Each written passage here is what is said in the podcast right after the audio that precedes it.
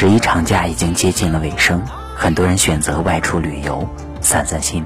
有人说，旅游就是从自己活腻了的地方，跑到别人活腻的地方，花掉自己的钱，让别人富起来，然后满身疲惫、口袋空空的回到自己活腻的地方，继续的生活下去。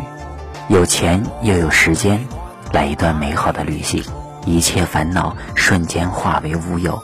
消失在时光当中，快乐的心情随之而来。收拾好心情，迎接新的开始吧。我最听